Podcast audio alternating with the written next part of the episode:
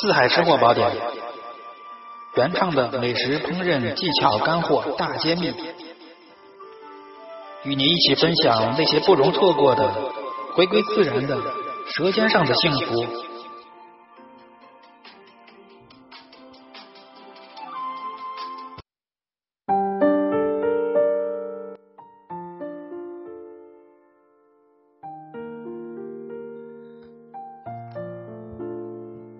各位亲爱的吃货朋友，各位老饕，各位老铁，大家上午好！很高兴四海吃货宝典又与您见面了。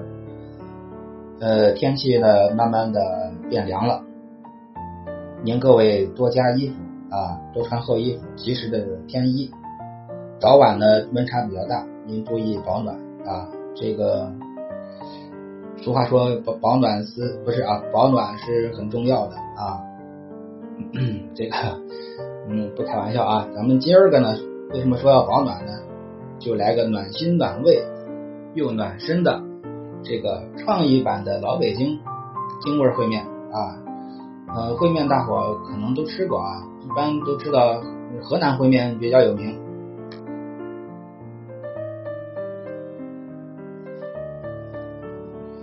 确实，河南的羊肉烩面，这个羊汤里面的。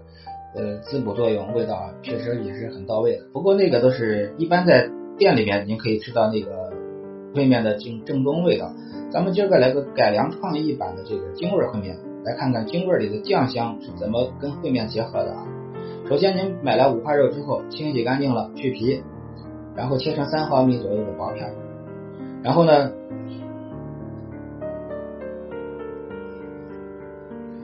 用这个葱姜来炝锅。啊，煸香葱姜、花椒、大料，一定要记好，煸出香味之后，不要等这个葱发苦发黑啊，然后加入一份的干黄酱，一份的甜面酱，一份的豆瓣酱。这个豆瓣酱是豆瓣的酱啊，嗯，不是郫县的那个辣豆瓣酱。超市里都有卖的，有葱伴侣之类的豆瓣酱啊，或者是东北大酱啊，或者是山东的豆酱啊，都是可以的啊。呃，只要不用这个郫县的辣豆酱啊，用那个就不是京味儿烩面啊。这个三酱合一啊，然后您加入清汤，清汤呢，您可以把那个刚才去的这个五花肉的皮，用它来熬一个这个烩面汤啊，把这个清汤倒进去，好，等待这个锅开，然后我们来揪烩面片啊，烩面片比较宽大，咱们在家里面这个抻啊揪可能不太熟练，给大伙支个小招。